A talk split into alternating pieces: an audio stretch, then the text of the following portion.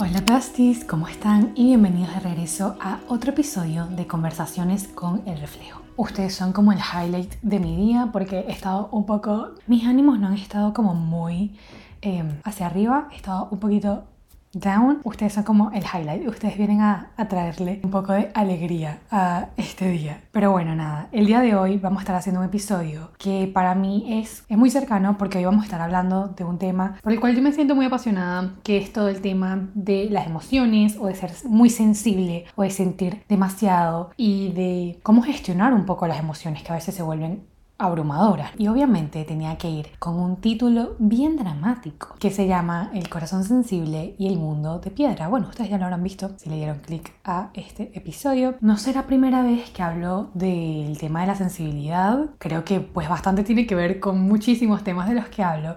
Pero el día de hoy nos vamos a estar enfocando sobre todo en el hecho de que creo que muchas personas en muchos momentos de nuestra vida hemos sentido como que tal vez somos muy sensibles. O no solo somos muy sensibles, sino como que sentimos todo demasiado, como que lo triste se siente demasiado, lo feliz también se siente demasiado. Y voy a estar hablando no solo de cómo gestionar todo el tema de las emociones, sino también porque siento que es importante vivir conectados a ello. O sea, que, que sí tiene sus cosas muy buenas, pienso yo.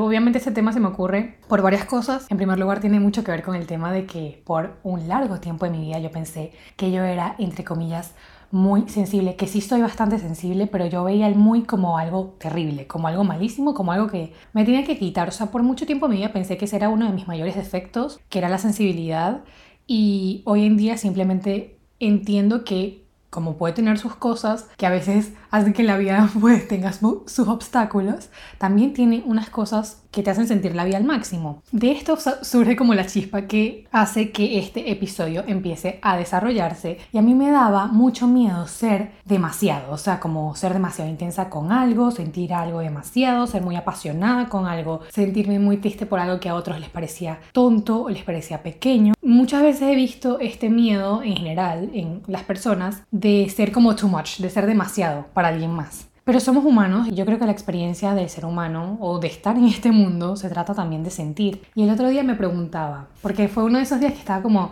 ¿sabes cuando te pones escenarios hipotéticos? Y yo dije, si yo pudiese solo sentir una emoción, sentirme feliz todo el tiempo, lo haría. O sea, como que si me diesen la opción de sentirme como he sentido toda mi vida y sentirme de ahora en adelante solo feliz todo el tiempo, lo escogería. La respuesta para mí fue un no rotundo porque dije, ¿Cuál es el punto? O sea, ¿cuál es el punto de vivir esta experiencia humana sintiéndome absolutamente feliz todo el tiempo y nunca sintiendo ningún otro tipo de emoción? Y si vieron la película intensamente, íbamos a estar hablando como de esto, ¿no? De que todo tiene un propósito, todo tiene un mensaje y que a fin de cuentas somos seres humanos y que a fin de cuentas parte de nuestra naturaleza de seres humanos es sentir. Mm, no sé, me gusta creer que en algún punto, la verdad no estoy muy clara de qué éramos antes de ser, de nacer, que eran nuestras almas antes de nacer, pero me gusta pensar que si nuestras almas estaban flotando por algún sitio allá arriba, nosotros escogimos esta experiencia, escogimos bajar. Y que lo escogimos, ¿eh? vimos hacia abajo, vimos a los seres humanos y dijimos, ¿sabes qué? Si pudiese escogerlo y lo hicimos, lo escogería todo. Sentir las lágrimas, sentir las risas, sentir momentos de molestia por las injusticias, sentirme orgullosa una vez que podía corregir cosas que no me parecían justas. Creo que no sabríamos cómo es la existencia de una emoción sin tener el contraste de la otra y por eso me parece tan importante. Así que vamos a empezar con el primer subtítulo del día de hoy que es el miedo a ser demasiado. Demasiado entendido como algo negativo porque a mí cuando me dicen que amo demasiado no me parece algo malo. Pero bueno, en este contexto vamos a utilizar el demasiado como si fuese algo negativo, ¿no? Yo solo voy a decir algo. Tú no cantas muy duro, no te ríes muy fuerte y nunca vas a ser demasiado para las personas correctas. Saben que hay veces, hay ocasiones donde uno se siente como fuera de lugar, siendo como es. A veces nos, nos preguntamos como que, pero qué, qué, hay mal en mí? ¿No? O sea, yo creo que no es una experiencia que solo le pasa a un cierto grupo de personas. Yo creo que todos en algún momento hemos sentido que estamos en un contexto con ciertas personas y decimos, ya va, pero es que literalmente siento que, que estoy fuera de lugar, que este no es mi sitio. ¿Y qué será que hay mal en mí? Tengo algo en mí, tal vez soy demasiado esto, tal vez soy demasiado aquello. Cuando tú sientes que el lugar no es tu sitio o que tú te sientes fuera del lugar siendo como tú eres, lo más probable es que simplemente no sea tu sitio y a veces nos ponemos a dudar de nosotros. Decimos, ya, pero ¿qué será que hice yo mal? ¿Qué será que tengo yo mal en mí? ¿Qué será que soy mal? creo que hay que cambiar un poquito la perspectiva y entender que simplemente hay sitios que no son para nosotros y hay personas que no son para nosotros y eso está bien. Lo que no está bien es empezar a cuestionar todo lo que tú eres cuando estás siendo auténticamente tú y simplemente, pues capaz no fluye con el resto de personas que hay ahí. Cuando tú eres auténticamente tú y aún así sientes que estás fuera de lugar y aún así sientes que no encajas, lo más probable es que simplemente no sea tu sitio y ya. Y en el lugar equivocado, con personas que no son para ti, siempre, absolutamente siempre, sin importar lo que hagas, te vas a sentir como si debe ser menos de esto y menos de aquello. Porque obviamente cuando intentas encajar un triángulo dentro del molde de un cuadrado, jamás va a encajar. Y no estoy diciendo que somos figuras geométricas, pero es una analogía para entender que siempre en el lugar equivocado, con personas equivocadas, te vas a sentir como que eres muy de esto, muy de aquello, como si podría ser más de esta cuestión y menos de, la, de lo otro. Vi una frase que hablaba de esto que me encantó, adivinen dónde la encontré, es que no tengo ni que decirlo. La frase decía así, siempre vas a hacer mucho de esto para algunos, muy sensible, muy grande, muy suave, muy ruidosa, pero si cortas tus bordes, pierdes quién eres. Pide perdón por tus errores, por herir accidentalmente a alguien, pero nunca pidas perdón por ser quien eres. Y literalmente no lo, no lo puedo decir mejor, creo yo. Porque tal vez hemos crecido sintiendo que ciertas partes de nosotros son partes por las que tenemos que pedir perdón. Y el otro día me sentaba con alguien que me decía, no, no pidas perdón tanto. y yo tipo, es verdad, o sea, es algo en lo que yo estoy trabajando porque tal vez crecimos en ambientes donde nos sentíamos que que estaba mal hablar de las cosas que nos gustaban o donde nos hacían sentir como que era insoportable que habláramos de algo que nos hacía feliz o tal vez te hicieron sentir que tu risa era extraña y que no debías reírte así o que debías quedarte callado en ciertas cosas. Y cuando te acostumbras a, a, esos contextos, es muy fácil caer en la recurrencia de pedir perdón por ser quien eres. Y está bien que pidamos perdón cuando nos equivocamos, está bien que pidamos perdón cuando herimos a alguien, pero no hay necesidad de pedir perdón por las cosas que te hacen tú. A veces tengo esta mala costumbre de que cuando hablo de cosas que me gustan y me, yo me vuelvo muy apasionada cuando me gusta algo. Y el otro día le estaba contando a mi mamá sobre el libro que estaba leyendo y fue como que, ay, perdón, qué insoportable. Y después mi mamá me que, Valeria, no, no digas eso de ti y que es verdad, no puedo decir eso de mí. Tenemos que ser más bondadosos con nosotros mismos. No eres insoportable por hablar de las cosas que te gustan, no eres insoportable por reírte o por quedarte callado en ciertas ocasiones cuando todo el mundo quiere que opines porque capaz tú te sientes más cómodo en eso. No eres insoportable por ser tú. No eres un peso. ¿Se acuerdan en aquel episodio que hablaba de que no eres una carga? Ni si hablas de tus emociones, ni si eres una persona que decide quedarse callada en un lugar donde todos esperan que estés siendo ruidoso. Simplemente siendo tú Jamás vas a ser insoportable. Y si te hacen sentir así, simplemente no es tu sitio. No tienes que cuestionarte a ti. No tienes que sentir que eres demasiado. Es un miedo a hacer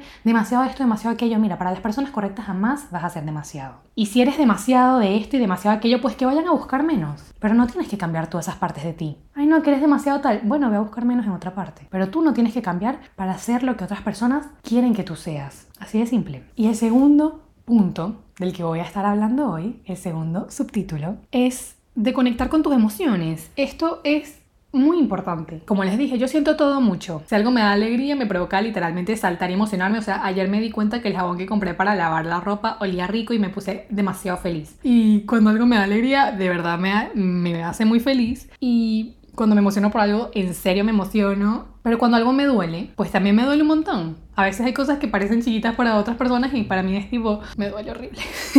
Y esto hay que aprender a gestionarlo, ¿no? Yo en vez de querer luchar contra esa parte de mí, que por un tiempo sentía que tenía como, que, que estaba mal, que yo sintiese tanto, ¿no? Y que sentía casi que lo tenía que eliminar. En vez de luchar contra esa parte de mí, lo que he hecho es aprender a conectar con mis emociones para poder gestionarlas mejor. Porque gracias al hecho de que yo siento mucho, las canciones que conectan conmigo para mí son lo más increíble que he escuchado. Y gracias al hecho de que siento mucho, puedo leer sobre personajes y sentir que estoy viviendo la vida que ellos están viviendo y sentir el mismo nivel de emociones que siento en la vida real. Y gracias a ser sensible puedo conectar con ustedes que están en esquinas del mundo diferentes y puedo entender que aunque hayamos crecido de formas distintas, hay cuestiones que nos conectan, preocupaciones, sueños, deseos, preguntas y creo que todo eso es posible a través de la sensibilidad. Y es hermoso conectar a través de las emociones, pero yo creo que sí requiere un trabajo interno, saber gestionarlas sin sentir que te están consumiendo y controlando la vida. No porque está mal tomar decisiones en base a las emociones, yo creo que no, sino por el hecho de que tampoco podemos dejar que las emociones vayan como que adelante de nosotros, sino que sea un conjunto, como un trabajo en equipo. Y para eso es importante conectar con las emociones. ¿Y qué significa conectar? Que suena tan lindo, pero ajá, Valeria, muy abstracto. En la vida yo creo que tenemos las emociones y la razón por algo. Las dos cosas en conjunto funcionan espectacular. O sea, nacimos así por algo. Por un lado está la razón, por otro lado la emoción, y yo creo que no tienen que ir una por una esquina y la otra por la otra. Yo creo que en muchísimas ocasiones, en la mayoría de ocasiones en la vida, pueden ir en conjunto. Yo no creo eso de que el cerebro va por un lado y el corazón va por el otro. O sea, yo creo que están ahí en nuestro cuerpo todos juntos porque pueden colaborar de una manera tan armoniosa si sabemos, pues, escuchar ambas partes. Así que vamos ahora con el tema de gestionar tus emociones. Valeria, pero es que yo cuando me molesto literalmente me provoca pegar tres gritos y después me siento súper arrepentida, entonces después me consume la culpa. Vamos a ver, cómo gestionamos las emociones. Yo creo que gestionar las emociones requiere un nivel de conciencia bastante grande. ¿Conciencia qué es? O sea, bueno, entendemos la conciencia como este estado de saber básicamente qué es lo que está pasando dentro de nosotros, dentro de nuestro cuerpo. La conciencia, cuando tú estás consciente de tus alrededores, sabes si hay luz, si no hay luz, si está el día frío, si no está frío, estás consciente de tu alrededor. Bueno, la conciencia requiere conocimiento. Si lo dividiese en pasos, el primer paso para conectar con tus emociones sería ser honesto contigo mismo y estar consciente. Cuando tú tomas una pausa y te sinceras sobre lo que sientes, es en ese momento en el que tomaste la pausa fuiste honesto contigo mismo y consciente por ende de lo que sientes, ahí es donde tú puedes identificar la emoción. Y una vez que tú identificas la emoción, la puedes aceptar. Emoción identificada, tristeza. Entonces ahora puedo aceptar la tristeza. Ahora puedo comprender el mensaje que me quiere mandar la tristeza en ese contexto y a partir de ese mensaje yo puedo gestionarlo, ya sea viendo cómo la dreno, la lloro, o dándole su espacio, o capaz canalizo esa tristeza a arte, o capaz esa tristeza me hace tomar una acción y hablar con alguien, etc. Pero toma una serie de cosas. Como vimos, es todo un proceso y a veces se ve como tan sencillo, como, ah, bueno, te sientes triste, siéntete triste y ya. Pero ¿qué conlleva todo esto? Una persona que vive en piloto automático, pues muy poco probable que sepa cómo se siente, ¿no? Porque requiere un grado de conciencia y no solo un grado de conciencia de saber qué está pasando dentro de ti, sino de ser honesto contigo mismo. Vamos a poner un ejemplo para que no se vea como tan, tan abstracto todo esto y tan teórico. Por ejemplo, a mí alguien, un amigo, un familiar, me dice algo que a mí me, me dolió algo que me hace daño. Pero supongamos que yo soy una persona orgullosa y yo no quiero admitir ni mostrar que eso a mí me dolió. Entonces a mí me dicen algo que es hiriente, pero yo quiero pretender que eso casi que no pasó, que no me dolió porque yo soy orgullosa. Ahí muy poco probable que yo sepa gestionar la emoción. Capaz almaceno la emoción para abajo, capaz me la trago y algún día exploto, pero no es. Si yo niego, niego que eso existe, niego que eso me dolió, pues no voy a saber ni conectar ni gestionar lo que me está pasando por dentro. Yo necesito ser honesta conmigo misma y tener una conciencia suficiente como para escuchar lo que siento. A partir de ahí es que yo puedo identificar la emoción. Ah, me siento decepcionada por este comentario hiriente. O siento tristeza porque me hizo daño, me duele. O siento rabia porque yo no me esperaba esto de esta persona. O porque yo nunca le diría esto a esta persona o nunca la trataría así. Entonces ahí tenemos tres emociones. Decepción, tristeza, rabia. Y una vez tú identificas estas emociones, ahora es que puedes aceptar que existen dentro de ti. Ok, siento esto, esto y esto, lo acepto. Y además de aceptarlo, lo valido. Digo, wow, ya va, es válido. Yo tengo permitido sentirme así porque muchas veces decimos, ok, me siento triste, pero no debería. Yo no debería sentirme triste porque eso fue una tontería. No, ya va, si usted lo siente, usted lo siente y punto. De nada le sirve estar cuestionando si debería o debería no sentirlo. Hay que validar la emoción. La emoción existe dentro de ti, la aceptas, la validas. Yo tengo permitido sentir esto es válido, me lo permito. Vamos a otro paso de la gestión emocional.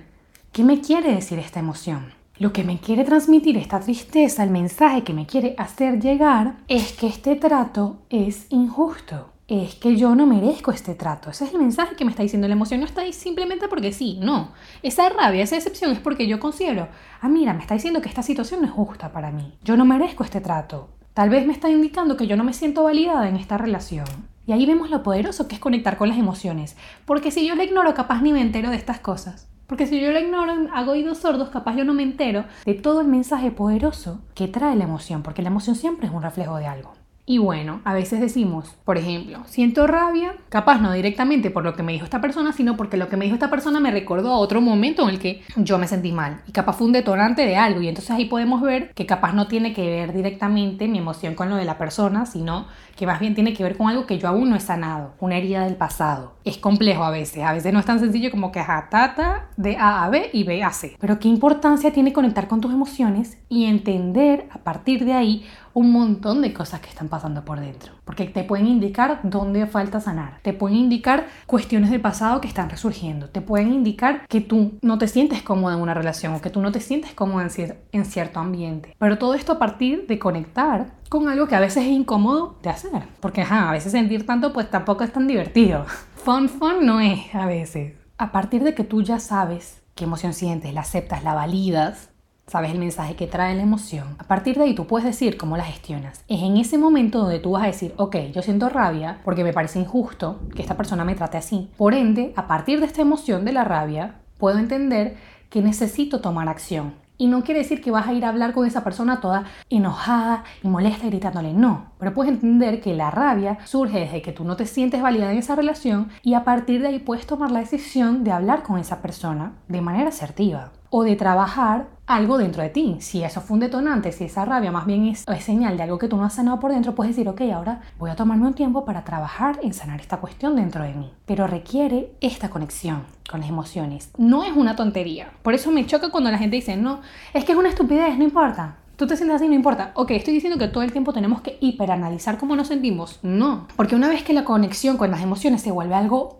rutinario, algo práctico, un hábito dentro de ti, pues no tienes que hacer estas preguntas al pie de la letra. Depende también de la magnitud de cómo te estés sintiendo, si te sientes extremadamente triste o si simplemente te sentiste un poquito triste porque te pusiste a escuchar carne y hueso de Tini, ¿saben?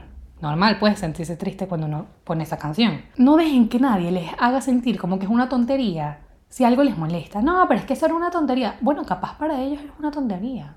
Pero si para ti no lo es, está bien. Estoy diciendo que te tienes que tomar todo en la vida a pecho y personal. No, no es lo mismo. Una cosa es sentir tus emociones, otra cosa es sentir que todo el mundo está haciendo todo en contra de ti. Ya les he dicho que lo que las personas dicen y hacen tiene más que ver con ellos que contigo. Hay que entender diferencias. Una cosa es tomarte todo a pecho, tomarte todo personal y otra cosa distinta es conectar con tus emociones. Que tus emociones tienen que ver es contigo. Tus emociones tienen que ver contigo. Lo que dicen y hacen otras personas con ellos. Pero negar tus emociones es como negar que tienes sed o que tienes hambre. Son una parte de tu naturaleza y así como la sed y el hambre, que te indican que te hace falta tomar agua y que te hace falta comer, también las emociones tienen un propósito. No están ahí nada más porque, bueno, ajá, así somos. No tienen siempre un propósito, tienen un mensaje. Por eso es que yo he aprendido a no ignorarlas, que es insoportable a veces estar triste. Bueno, sí, qué fastidio que estoy triste. Pero no está ahí porque sí, porque ahí te provocó. No, está ahí por algo. Que qué fastidio que hoy me siento molesta y me provoca meterle puños a la almohada. Está ahí por algo. Y es verdad que hay que aprender a gestionarla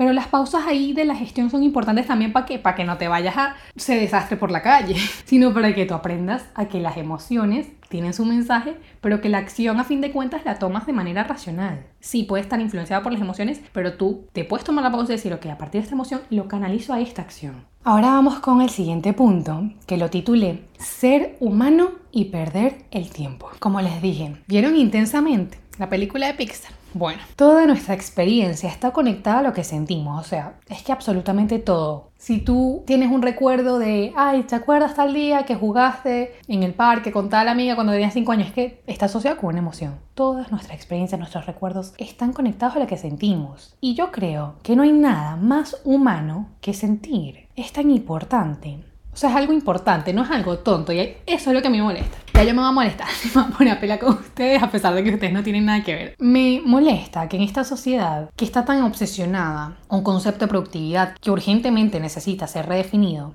me molesta que se siente como una pérdida de tiempo conectar con tus emociones, que se siente como un flower power, que se siente como si es una tontería, una banalidad, una cuestión de gente superficial. Y la razón por la que me molesta esto es porque es todo lo contrario. Conectar con tus emociones no es fácil, no es cómodo y sin embargo es algo poderoso y no es una tontería y es algo esencial de nuestra naturaleza. Y yo sé que ustedes, si están aquí, probablemente piensan como yo en ese sentido, porque la mayoría de mis episodios tienen que ver con cosas muy humanas. Pero a mí me molesta que en la sociedad se vea como algo, como una pérdida de tiempo. Como que si tú te sientas a hacer un journal, ninguna cosa de esa, pues pérdida de tiempo. Eso no es productivo. Productivo es salir a trabajar, hacer esto, hacer lo otro, tú, tú, tú, como si fuese excluyente, como si no pudieses hacer unas cosas y hacer lo otro también, como si no pudieses ser una persona súper exitosa en un negocio y al mismo tiempo ser una persona sensible, lo cual nada que ver. Sentir se siente como algo secundario cuando vivimos una sociedad que tiene un concepto tan estrecho de lo que es productivo y de lo que no. Pero es extremadamente importante. Yo vi esta frase en el mismo sitio donde encontré la otra, en Pinterest, que dice, perdemos el hábito de leer porque tenemos miedo de, entre comillas, perder el tiempo. Pensamos que tenemos que ser productivos y estar siempre en movimiento, pero las personas no son máquinas y te nutren las siestas, la ficción y tomar el sol, no menos que la comida y la bebida. La existencia nuestra no se trata nada más de ser entre comillas productivos como socialmente sentimos que se nos demanda. Se trata de sentir y de conectar con las personas, con las cosas, con el arte, con libros y con canciones. O sea, una vida en la que no conectemos con las cosas que nos rodean, que tan evidentemente demandan conexión de nosotros. A mí me parece que eso sí es una pérdida de tiempo. Vivir en un mundo donde todo está a tu disposición para conectar y que sin embargo sientas que eso es una pérdida de tiempo, eso es lo que verdaderamente me parece una pérdida de tiempo. No solo una pérdida de tiempo, sino una pérdida de vida, porque ¿para qué más estamos vivos sino para conectar con las cosas que nos rodean? Que sí es verdad que podemos hacer esto y esta otra cosa, pero esto también es importante. Literalmente la historia del ser humano se ha tratado de buscar conexión, de encontrar un significado. Y sí, obviamente hay otras cosas importantes, pero es que de eso se trata de la diversidad humana, de que se pueden hacer muchas cosas y no excluir todo un grupo y designarlo como inútil. Porque la belleza, la poesía el arte no son banales ni superficiales. Hablan de la esencia de quienes somos en lo más profundo de la humanidad. Y sería un absurdo pensar que los seres humanos somos algo superficial, cuando somos algo tan complejo, ¿no? Lo que buscamos, lo que aspiramos, todo esto es posible entenderlo a través de las emociones. Si conectamos con arte de hace 500 años, si conectamos con cosas que fueron escritas hace un siglo, es a través de las emociones, no a través de otra cosa. Así que no, no sientes demasiado. Sientes lo que sientes en un mundo donde las cosas están hechas para ser sentidas. Este episodio de la recopilación de frases, que dice, a veces pienso en cómo las constelaciones son un constructo plenamente humano y no existen como tal en la naturaleza. O sea, el universo nos dio estrellas y nosotros vimos arte y mitos e historias en ellas. La capacidad de los seres humanos de ver el propósito en lo accidental me hace darme cuenta de los solos que estamos en este planeta, desesperadamente buscando significado en otros espacios del universo.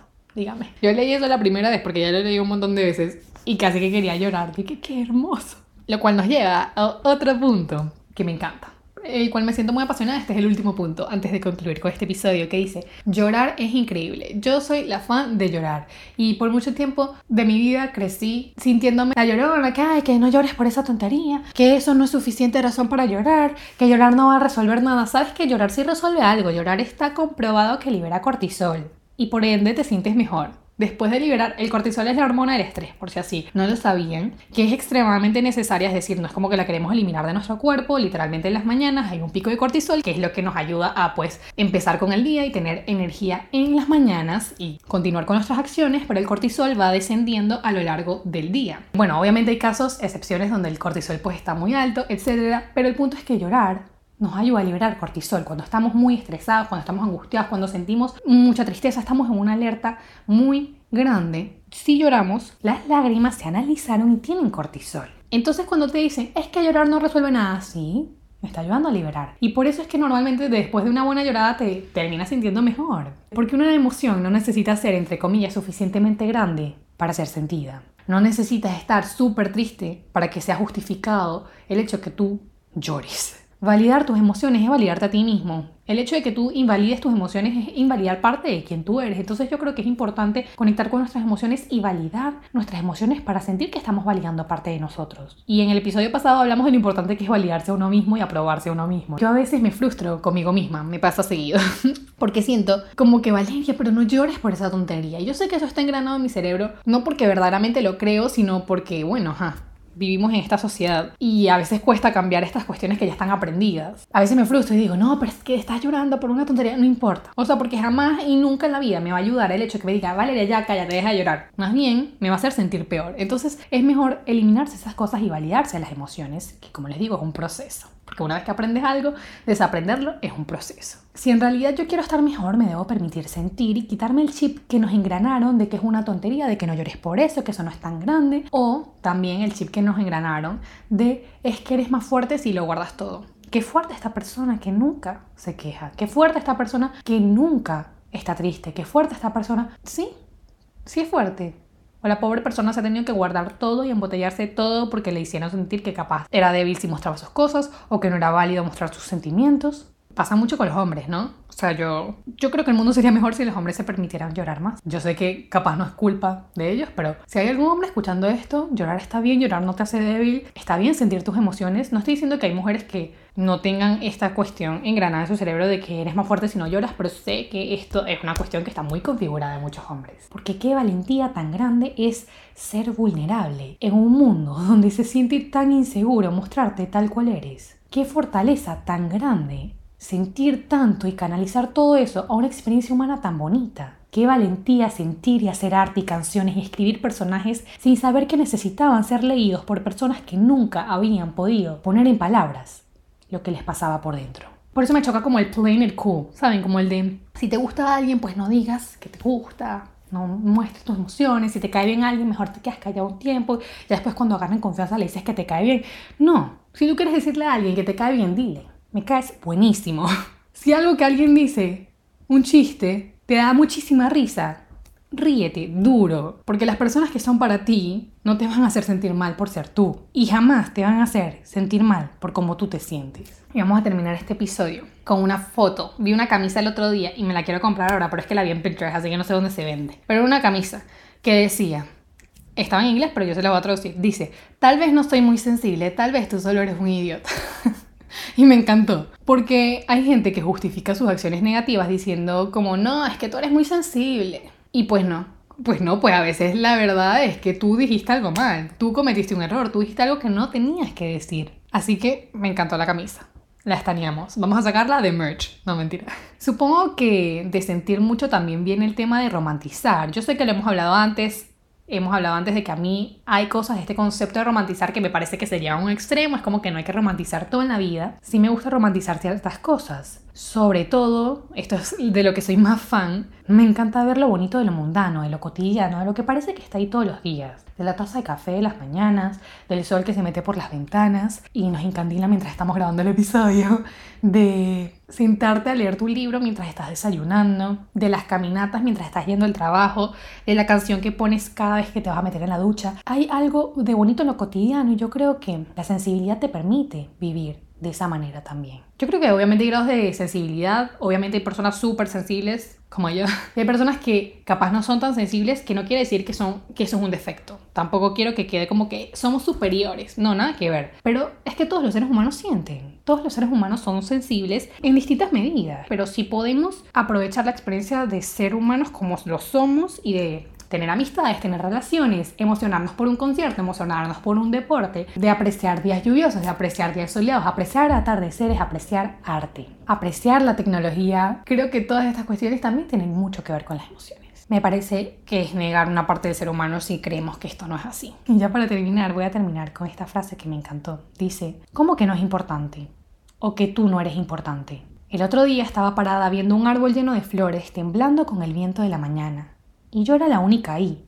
¿Quién más lo hubiese notado bailar? ¿Quién más que tú va a notar la manera en la que el sol se mete a través de tus ventanas? Como la lluvia se desliza por tus techos. La cosa más importante es existir, observando el mundo celebramos en conjunto de él. Por eso me parece tan bonito sentir y si la verdad no los he convencido con este episodio, váyanse a ver intensamente que me parece que hacen un excelente trabajo y creo que va a salir la segunda película. Me emociona mucho. Porque miren, el tema es que yo creo que sí es verdad que observando el mundo y conectando con el mundo y conectando con el árbol que te cruzas todas las mañanas cuando vas camino a tu trabajo, yo creo que todas esas cosas hacen que celebremos la existencia, que celebremos que el árbol está ahí, que alguien yo creo que Dios decidió que era importante que existiesen esos árboles y decidió que también era importante que estuvieses tú aquí, el mismo creador del el océano, el mismo creador de las montañas. Dijo, ¿sabes qué? Tú aquí hace falta. Eso fue todo por el episodio de hoy. Yo espero que les haya gustado. Fue un poco diferente en el sentido de que creo que es uno de mis episodios más vulnerables, incluyendo el de la depresión y el de la ansiedad. Obviamente, esos episodios pues hablan plenamente de mí. Pero quería hablar de esto porque me han llegado muchos eh, mensajes últimamente que tienen que ver con el tema de las emociones y no sabía cómo incluirlo en un episodio. Yo espero que les haya gustado. Si fue así, por favor, denle un dedito arriba si están en YouTube, una valoración si están en Spotify, Apple Podcast o Google Podcast. Si se quieren pasar por YouTube a dejar un mensajito, un comentario, cómo se sienten al respecto con este tema, también me encantaría aunque en Spotify siempre les dejo una cajita también, donde yo los leo, no los respondo porque es que en verdad no sé mucho cómo responder las cuestiones ahí, pero de que los leo, los leo, de verdad. Y si no, siempre está abierto eh, los mensajes directos de Instagram en reflejo.podcast, así que de que hay una relación de escucha aquí, la hay. Si están en YouTube, no olviden suscribirse. Qué locura que ya estamos llegando a los 100.000 en esta familia. Me parece absolutamente loco. O sea, loquísimo. Pero solo les puedo dar las gracias por acompañarme en estas charlas, en estas conversaciones que tenemos, porque para mí este espacio es extremadamente especial. Que yo pueda sentarme aquí a hablar de temas que me parecen importantes y sentirme también como que no estoy hablando solo yo, sino que puedo leer sus comentarios, puedo leer sus opiniones. Me parece algo que enriquece muchísimo esta comunidad. Ahora sí, yo les mando un beso enorme donde sea que estén, un abrazo muy, muy, muy grande que cuando te da te lo doy. Y por favor, por favor, por favor, nunca, nunca, nunca olvides que sin importar si tu vida está buena o no está tan buena, tu verdadero valor nunca cambia, porque siempre has sido, eres y será suficiente. Nos vemos o nos escuchamos pronto en un próximo episodio. Otro beso enorme. Bye.